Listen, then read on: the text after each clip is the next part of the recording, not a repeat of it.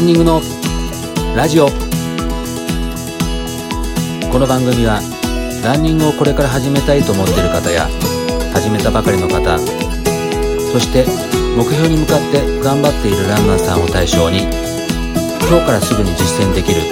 ランニング情報をお伝えしていく番組です。皆様いかがお過ごしでしょうか？ランニングスクールランスターツの里中博です。今回のテーマはランニングメニューを作ってみましょうです。ランニング以外のスポーツは始めようとするとき誰かに教わったり教材を参考にすると思いますがランニングは走るだけならすぐにできると思っていきなり走り始める方が多いと思います。結局は思いっきりペースを上げて走ってみたり、足を痛めたりして長続きしないことが多いのが現状です。無理しないランニングメニューを組んでみましょう。まずは1週間のスケジュールを組んでみてください。目安としては平日1日か休日2日間という感じで組んでみてください。大まかな計画で構いません。スケジュール通り行かない場合がほとんどです。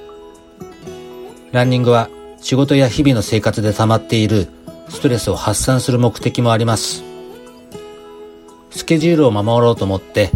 かえってストレスになってしまいますので気楽に考えることにしましょう。スケジュールが決まったら今度は走る内容です。ランニングとウォーキングを組み合わせてみてください。時間は30分間。ランニング5分間。ウォーキングを5分間を繰り返して合計30分間行ってみてください。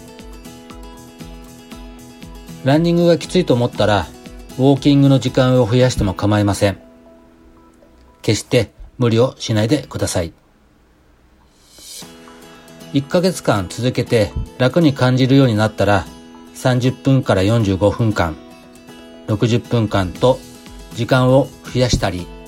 ランニングの時間を増やしてみたりしてみてください。そしてランニングの走るペースはどれぐらいがいいのか。まずはじめに1キロを約7分のペースで走ることをお勧めします。1キロ7分といってもピンとこない方がいると思いますので初めの頃は走っていて会話をしながらゆっくりと気持ちよく走れるくらいなペースがだいたい7分から8分ぐらいのペースになりますこれから走り始める人は短くていいので無理のない距離や時間で走るようにしてみてください。まずは走ることに体を慣れさせましょう。ランニングを意識した日常生活では、運動するための体力づくりとして散歩をしたり、自転車に乗るなどの工夫をしてみるのも一つ手です。そして、まず走り始める前には必ずストレッチで走るための体づくりをしてから走り始めてください。ウォーキングで体力、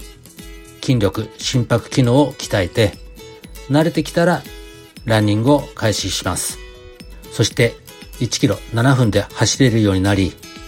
正しいランニングのフォームを身につけてください。今回のおさらいですが、ランニングメニューとして1週間にスケジュールを組んでみる。2日間から3日間、無理のないスケジュールを組んでみてください。そして30分間ランニングとウォーキング、